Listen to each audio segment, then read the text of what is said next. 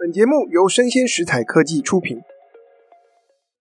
大家好，欢迎来到影视幕后同学会，我是冯博翰，在这里用经济学带你解读全球娱乐产业。不知道大家是不是都有这样的经验？我们滑脸书，原本只是想看看朋友分享的影片，结果滑一滑，不知不觉就有更多的影片跳出来，我们就这样一直看下去。我不知道演算法会推给你怎么样的影片。但我自己是不时会收到电影故事、爆笑短片、魔术揭秘，还有整人恶作剧等等。我们今天的节目就是要跟大家聊一聊，在脸书和 IG 上的这些短影片背后的产业，以及产业当中的创作者。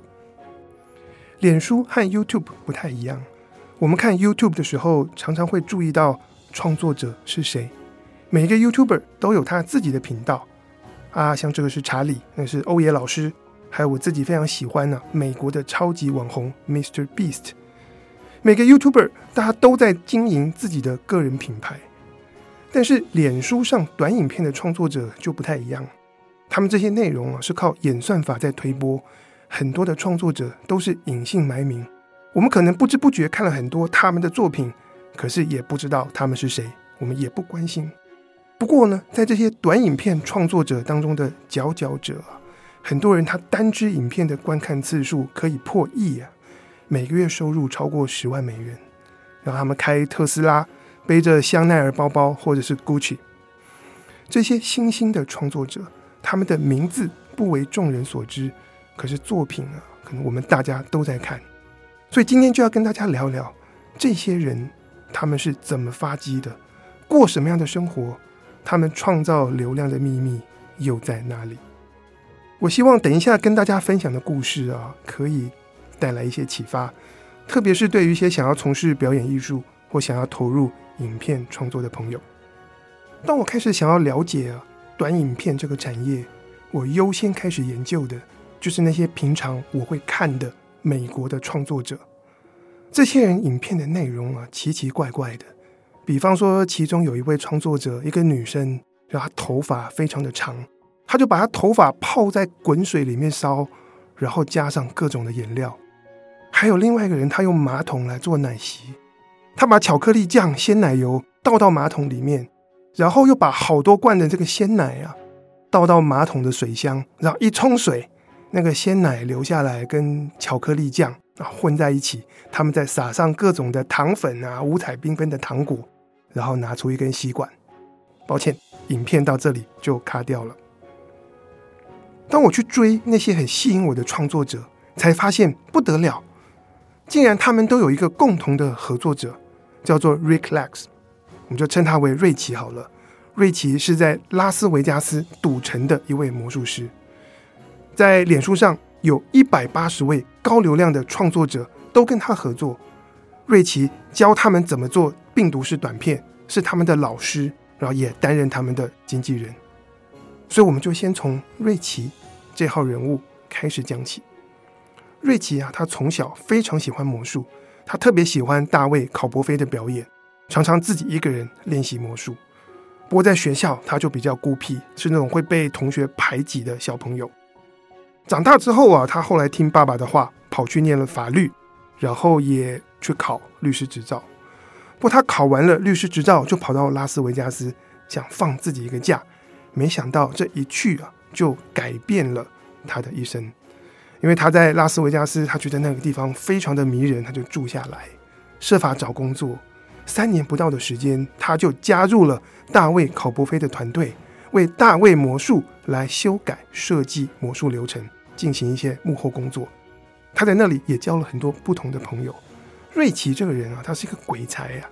他就跟他的朋友一起找电视台提案，综艺节目一个竞赛节目，没想到提案竟然通过。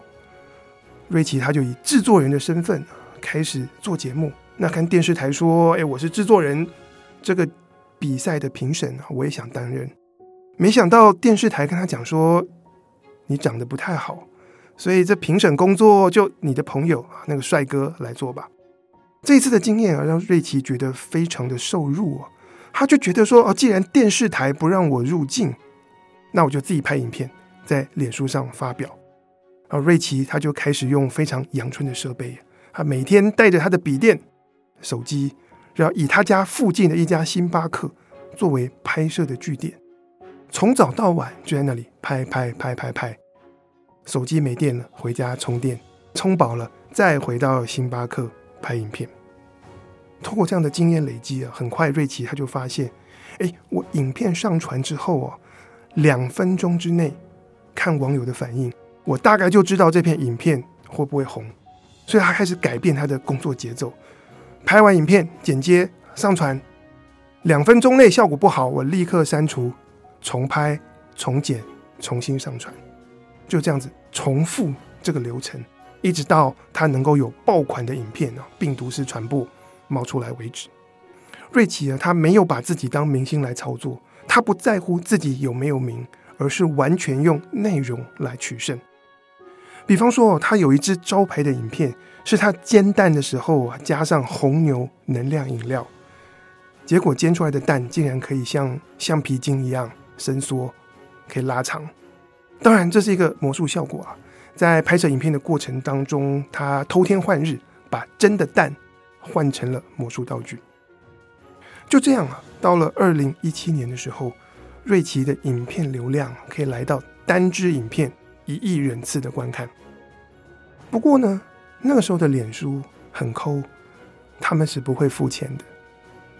要拿到脸书的分润，只有那些蓝勾勾里面的超级明星，或是我们会知道的这些传统的媒体、电视台等等。所以瑞奇他旁边有一群表演艺术及他的一些朋友，有的时候就会亏他。他说：“我们在这边做表演，然后接戏的案子有一搭没一搭的，但是我们都还有酬劳。你帮脸书做影片都是免费啊，在为脸书带流量，还需要靠卖魔术道具啊来维生。不过呢，有句话说：英雄创造时代，时代创造英雄。在二零一七年的时候，瑞奇的一个转机来了。这个机会是什么呢？”回到那个时候的脸书，大概已经花了十年的时间，全世界累积了二十亿的使用者。那我们平常滑脸书，就在上面跟别人互动嘛，看看别人的生活。脸书汇集了人群，然后就引来广告商啊，透过广告赚钱。不过在二零一八年啊，有产业报告出来，我们发现在网络上面，我们看影片的时间越来越多，滑脸书的时间越来越少。就在那个时候。第一次啊，全世界的网友花在 YouTube 上面的时间开始超过了滑脸书的时间。而这时候，脸书的老板祖克伯他就想说：“不行，我们的脸书要改变策略，我们也要开始吸引更多的创作者发布影片，然后我们需要透过影片来创造流量。”就这样，脸书开始模仿 YouTube，为创作者提供了。大方的分润，也就是创作者的这些影片中间植入广告，广告收入百分之五十五会跟创作者分享。就这样，脸书提出了一个新的计划，叫做 Paid Creator。字面上的意思就是你来创作，我们付钱。怎么样取得 Paid Creator 的资格呢？也并不容易哦。首先，你必须要先有十万名的追踪者。然后，并且是定期，算是高频率的来发布影片。不过，一旦啊，任何的创作者顺利取得了 Paid Creator 这样的身份，他们可以看到脸书提供的后台，然后有很多的数据，包括多少人看影片，他们看了多久，他们带来了哪些回馈的意见，以及背景资料等等。就在这样的背景之下，瑞奇就成为了脸书第一批的。Paid Creator，我们都知道，这时候的瑞奇已经累积了丰富的短影片创作经验。他知道观众喜欢真实，喜欢自然发生的事件，而不是演员跟着剧本套招表演。所以，为了要快速产制影片，瑞奇他就开始跟影片的素材库来买那些素人拍的影片，他自己只要负责剪接后置就好。结果他发现很难改。视觉风格不对啊，节奏不对，他就需要大量的时间剪接调整，但是又改不好。最后瑞奇决定豁出去了，所有的影片素材全部自己拍，从企划开始啊，一手掌握。不过瑞奇拍片啊，他有没有一套胜利方程式呢？其实是有的，我跟大家分享一下。首先是商业模式，在脸书上创作短影片，其实收入是来自广告，就是脸书在你的影片当中插入广告。那创作者如果要能够从脸书分到钱，他必须要做到观众愿意看下去，一直看，看到广告出现为止。在几年前啊，脸书的做法是三分钟之后会有广告，后来他们时间缩短了，一分钟之后就进广告。但不管是三分钟还是一分钟，完全都不是容易的事情哦。想想看，我们自己的经验啊，握着手机，我们每个人的注意力其实很短暂呐。只要一觉得无聊，手一滑，马上就跳到下一支影片，然后你原本在看的那支影片的创作者，他就收不到广告费了。如果要能够吸引观众连续看三分钟，等广告出现，那个情节转折啊，必须要能够堆叠出张力。让观众觉得每一个瞬间都会有奇怪的事情发生，我们的好奇心啊，随时都有可能得到满足。比方说，瑞奇后来跟他的合作者，有推出一个偷情系列，男主角在家，然后跟小三一起抱在床上，那这时候老婆突然回家推门进来，那小三呢就非常的仓皇，要到处找地方躲，用各种的方法来掩护自己，不要被发现。那有时候这样的影片可能是反过来，老婆在家跟小王在一起。那我们在看这样的影片的时候，就会想说：诶，这个小三他接下来又会出什么招？用什么稀奇古怪的方法、障眼法来躲他自己？或者是什么时候老婆究竟会发现小三的存在？有了这样的悬念呢，我们觉得随时每一个瞬间都会有事情发生。大家就更愿意啊，目不转睛的看下去。第二点，瑞奇的胜利方程式，他会去运用心理学的原理，情节转折需要超现实，让人觉得非常的荒唐、荒谬，怎么会出现这样的事情呢？这样大家就会愿意啊，追着一直看下去。比方说，一支做菜的影片，琉璃台上面竟然会出现一支发刷。刷头发的梳子，非常的脏。我们想说，怎么会这样？冰箱打开，就赫然看到了一包卫生棉条。有这些不正常的事情发生，观众就会特别的仔细看，然后设法脑补资讯，下意识的会希望对这些荒唐的行为能够找到合理的解释。这样的效果，在心理学里面称之为触发。第三点，瑞奇发现，短影片前三秒是关键。如果三秒钟的时间没有办法带出悬念，勾住观众，他们就往下滑，看下一支影片了。那要怎么样做到这样的效果呢？这些影片啊，看似是随手拍摄，其实事前都经过精密的设计。像是我们前面提到的偷情系列，瑞奇有一个很常见的招数。前三秒钟，老婆就推门进来，然后小三可能穿着背心就立刻滚到床底下，然后试着往床下面爬。这一切都发生在三秒之内，整个故事剧情走向都不需要解释。然后我们就开始好奇，接下来呢？第四点，瑞奇根据他一路累积下来的经验，他非常重视实验的精神。就是我说的影片，要拍很多不同的版本，上网测试，看观众的反应，然后再来修改、重拍、重剪。过程中大量的分析数据，所以他的生活其实每天是机械化的，不停的在改版、重做、测试、分析。所以瑞奇很多的这些创意，就是在我们看起来是很枯燥乏味。的这样子的生活当中啊，逐渐的打磨出来，而他的作品都充满了这个荒唐的日常。此外，还有一点非常重要，当我们的影片目标是流量上亿的时候，它恐怕不能够只吸引到美国的观众，或是讲英文的观众。所以，我们去看这些高流量的这些短影片，我们发现往往他们不借重语言，听不懂，你仍然可以看得懂。我们平常有时候通勤的时候，手机开静音，然后看的影片，照样可以看下去。所以，它的画面跟动作变得重要，语言让它淡化，大家可以少说话。我们这样就看到啊，做短影片它背后其实有非常非常多的 know-how。好，就这样，从二零一八年开始，瑞奇他自己就成为了一个高流量、高收入的短影片创作者。不过，当我们说时势创造英雄的时候，下一个机会来了。我们看到瑞奇这个英雄开始创造时势。二零二零年，COVID-19 爆发，疫情带来了意想不到的机会。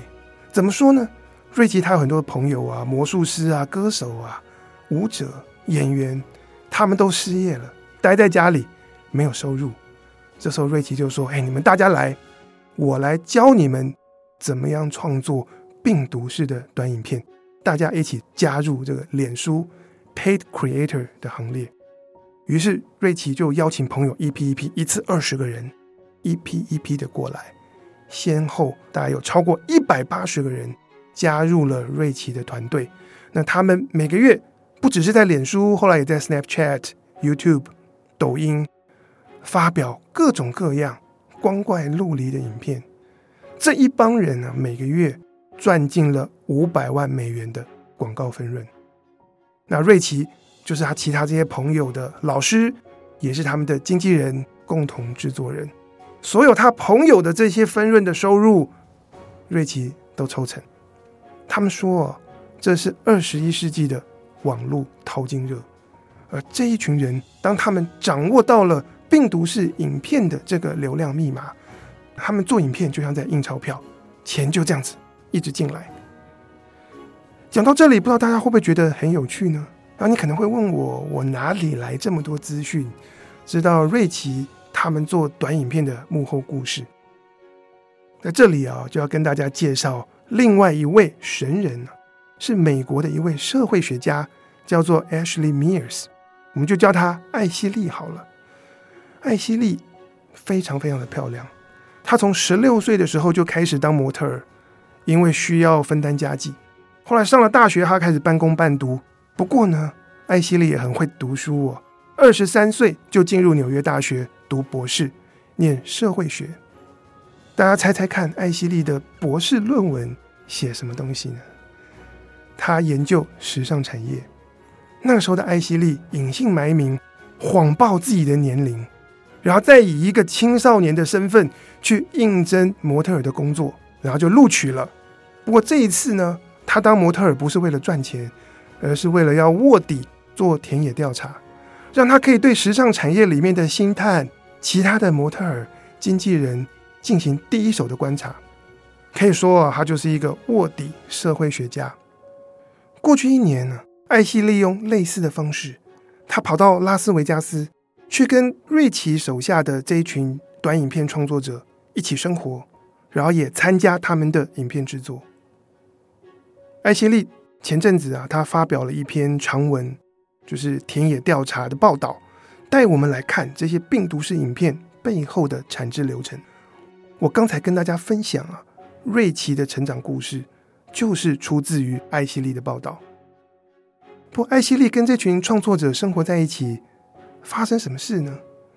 其实这些人他们都以自己的家作为拍片的现场，所以家里面所有的可以摆放物品的空间，其实都堆满了摄影器材、道具，然后各种各样的面具啊，然后假手、假腿啊等等。好，这些人啊。根据艾希莉的说法，都是工作狂。他每天大概花六小时的时间拍影片，一天可以产制五支短影片，工作非常的大量。其他的时间也没闲着，就剪片、测试、分析数据，然后没完没了的在回应网友的留言，跟网友互动。艾希莉发现，从某方面来说，我们平常滑脸书，我们可能。会因为这些人的影片而上瘾，但另外一方面啊，这一群的 creator，他们根本就像是在吸毒一样，无时无刻不在关心自己影片的流量。像是今年三月的时候，脸书改演算法，原本脸书鼓励创作者的方向，忽然之间啊，变得没有触及了，影片都散播不出去。所以这一群的创作者，他们开始变得非常非常焦虑，然后加倍的工作，超时的工作，就希望这影片啊能够赶快的触及，然后流量可以恢复。从某个方面来说，如果我们把这些创作者拿去跟传统影视产业里面的演员明星来相比，这群创作者他们现在没有老板，他们既是创作者，又是创业家，他们不再需要受到好莱坞经纪公司的束缚，他们也不再需要去参加试镜，由别人来决定他可不可以入境。可是，在另外一方面，他们好像无形之间呢，有一个新的老板，就是平台的演算法，就把他们牢牢的绑在那里。分享完了这些短影片的幕后故事，我也想跟大家聊聊我自己的观察，是从一个经济学家。而不是社会学家的角度出发，我有三点想要跟大家分享。首先呢，很多东西我们以为是创意，但它其实背后需要高度的专业，有很多看不见的门道。而且我们以为创作是浪漫的事情，可是这些创作者他们每天的生活，其实在做大量重复而琐碎的事情。同样一个脚本，可能要拍个十几二十遍。每一次在节奏、在呈现方式做一点点的调整跟不同，收集数据来找出最好的版本。那这当中其实有很多很多的 know how，是我们可能以观众的角度出发会忽略。我自己很喜欢在脸书上看另外一种的短影片，就是一些老电影所剪接出来的片段，像是豆豆先生。我有一次发现我自己啊，我自己都想了，都觉得不可思议。三分钟的影片，然后每一分钟被脸书插进去一段一分钟长度的广告，我等于花了五分钟的时间，里面有三分钟是豆豆先生，另外两分钟是广告。还想说，为什么我会愿意耐着性子等广告播完继续看下去呢？后来我就拿着码表来看豆豆先生。然后只要里面出现了动作或情节上出其不意的转折，我就做记录。结果我不知道大家有没有注意到，豆豆先生他每十五秒一定有一个 beat 会出现一些奇怪的情节桥段发生，就靠着绝佳的表演，以及我们对于接下来还会发生什么荒唐事这样的好奇心，我们大家就可以一直看下去，而且愿意忍受广告。创意的背后拥有。大量的专业，就是第一点。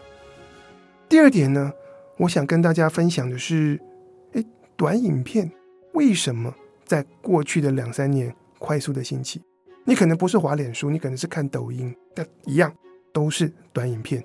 这背后存在着两只看不见的手，是什么呢？用经济学的话来说，就是供给和需求。我们先来谈需求好了，各大平台。